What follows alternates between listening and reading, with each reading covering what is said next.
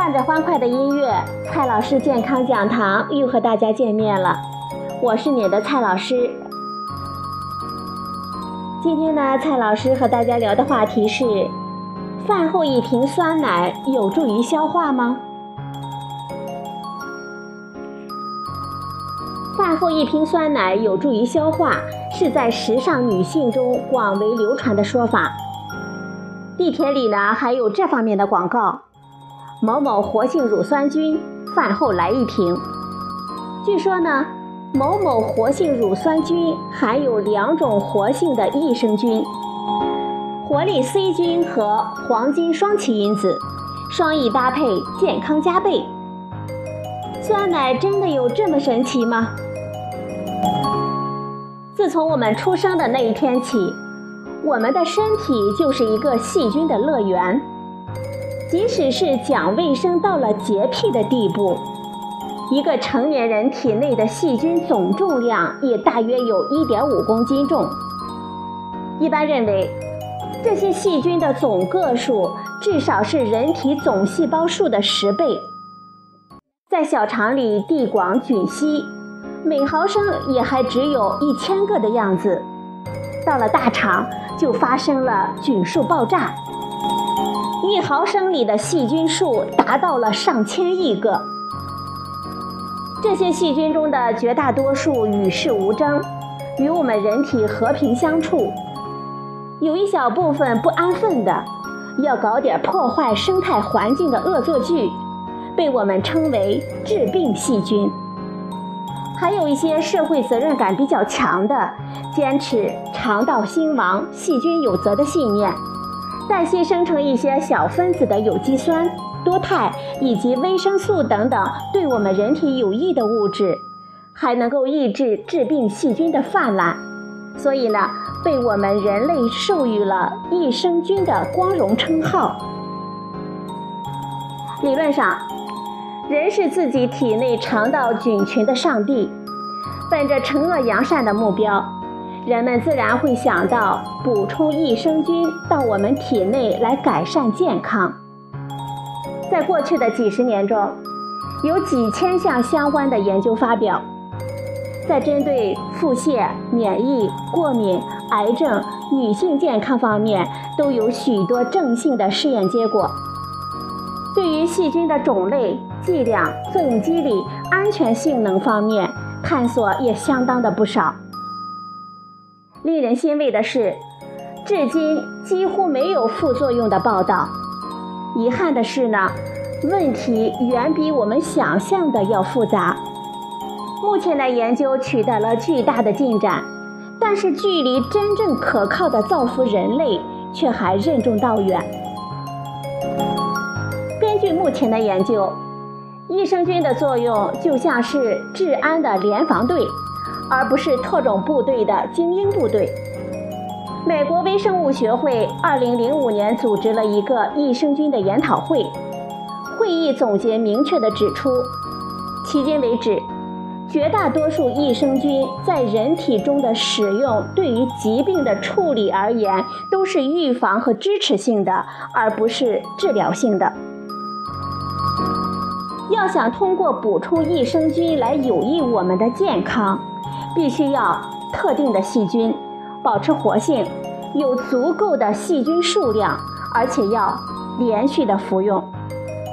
不同的益生菌能够产生效果的数量相差非常的大，有的每天吃一亿个可以起作用，有的却要一万亿个才行。目前研究的比较多的益生菌叫做双歧杆菌，广告中所说的乳酸菌。是否能够成为益生菌？科学家们呢还没有炒出个结果。不过一般认为，它们能够帮助双歧杆菌安居乐业。即使不能亲自上阵，能够支持上阵的战士，也就还是好细菌。所以，吃点乳酸菌也还是不错的选择。广告中所说的活力 C 菌。其实呢，它不是一种菌，而是一个商业的名称。按照厂家的介绍，就是乳酸菌和维生素 C 等其他东西的混合物。初看起来，这个东西跟益生菌的理论符合，还加上维生素 C 等营养物质，实在是有点诱人。如果我们拨开试图牵着我们鼻子走的广告，来进行一下思考，就会发现这个东西还是颇有一些疑问的。正如前面说的，益生菌的作用需要足够数量，保持活性。细菌的存活是需要适宜的条件的。这样的活性菌饮料配方，是不是他们的温馨小屋呢？其中的活细菌到底有多少呢？对于我们消费者来说，麻烦的事情在于，现在对于益生菌产品还没有质量的标准和法定的检测，厂家的宣称只能依靠他们的信誉来保证。法律规范和权威的监测在这里都还是真空的地带。补充益生菌的思路是直接吃进活的细菌。类似于空投一些好细菌来充实我们革命的力量。此外，我们还会想到通过提供好细菌喜欢的食物来扶持它们，从而抑制坏细菌。能够实现这样功能的食品成分就被叫做益生元。广告中所说的黄金双歧因子其实不是细菌，而是益生元。双歧因子是指能够帮助双歧杆菌生长，而对其他坏细菌没有帮助的食物成分。黄金二字只是个推销的噱头。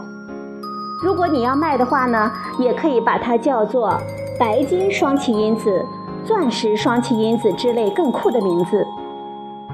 把益生元和益生菌混在一起的东西，通常叫做合生元。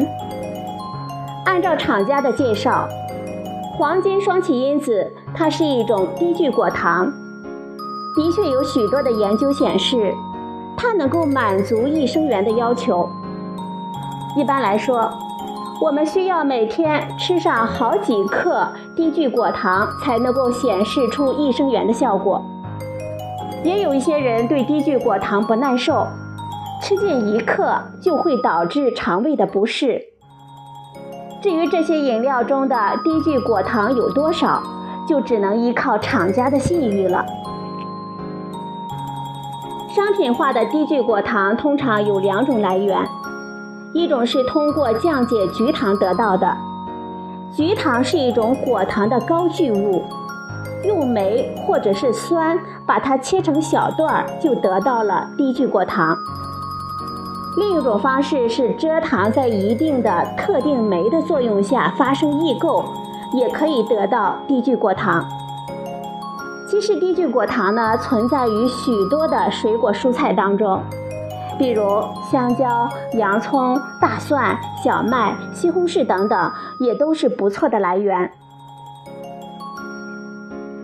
不管是饭后一瓶酸奶有助于消化，还是某某活性乳酸菌饭后来一瓶，这些呢都不算谣言。从科学概念上来说，还算是很有可能的。虽然在科学数据上，益生菌和益生元的保健作用还没有形成明确的定论，但是这些东西也没有显示出有害。如果喜欢它的风味，喝一喝呢也无不可。至于它们是否有传说的保健功能，我们消费者需要注意。科学概念上的可行，跟商品广告中的宣称呢是两回事。益生菌、益生元这一类的产品，质量标准和法定的检测都还处于真空的地带。各路商家尽可以把产品吹得天花乱坠。